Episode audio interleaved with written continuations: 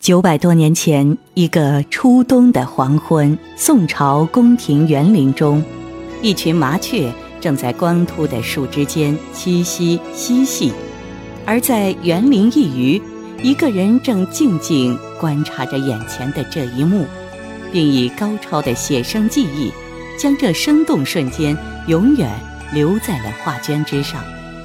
这个人就是北宋著名花鸟画大师。崔白，这幅画就是《寒雀图》。一根遒劲曲折的老枝，向两侧分叉出几条细枝，枝上叶子全无，透出初冬的寒冷寂寞。第一只麻雀正扭头用鸟喙梳理羽毛，第二只麻雀。蹲在枝头，闭眼打盹。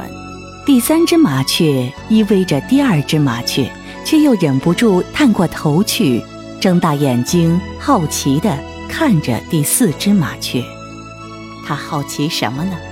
原来第四只麻雀正仰头吱喳着，仿佛在呼唤高枝上的第五只麻雀来其身边。而高枝上的这只麻雀，神气地盘踞着。不为所动。正面的动物很难画，这只麻雀解剖透视都很合理，表现出画家高超的技能。第六只麻雀顺着第四只麻雀的叫声，正扭头上看，它身边紧挨着第七只麻雀。这只麻雀并没有被身后的热闹所吸引，正探下脑袋。紧盯着眼前的情景，随时准备起飞。原来那边第八只麻雀正在表演杂技呢。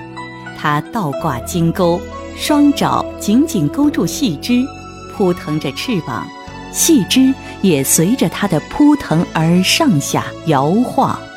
摇晃的树枝对正展翅飞来、打算落下枝头的第九只麻雀非常不利。他只好盘旋半空，等待时机。这些麻雀，画家都用工细的笔触描画，毛茸茸的羽翼一笔笔画出，然后用淡色渲染，身上的花斑一一可数。更有甚者，画家画出了鸟雀间生动的情态交流，逼真传神。九只麻雀。按照飞鸣动静之态散落树间，自然形成左三右二中四的三组。画面的空白部分让人联想到一片雪地，在粗枝下的不很显眼处，有画家的落款“崔白”二字。崔白，字子熙，亳州人，早年是民间画工。他是中国花鸟史上改变了一代风气的人物。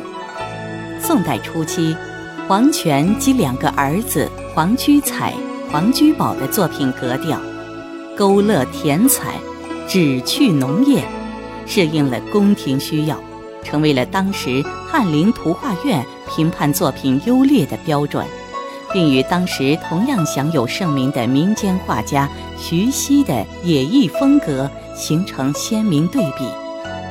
后世有“皇家富贵，徐熙野逸”的评价，而崔白同时继承了徐熙、黄权两家风格，别创了一种清淡疏秀的画风，以便宋初以来流行的黄权父子浓艳细密的画风，具有划时代的意义。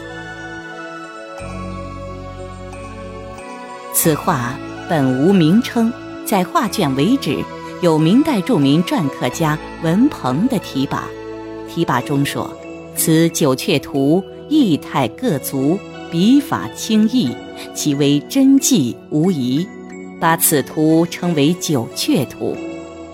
清朝的乾隆皇帝认为此画生动有韵，在银手题写了“一冠飞动”四个大字。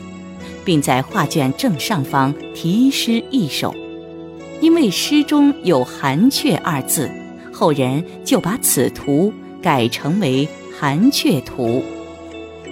画卷上有南宋权相贾似道的月生葫芦印，元代忽必烈孙女大长公主的皇子图书印，明代收藏家耿家作会侯氏后述六主人书画之赏章，以及清代乾隆、嘉庆、宣统皇帝等鉴赏印章。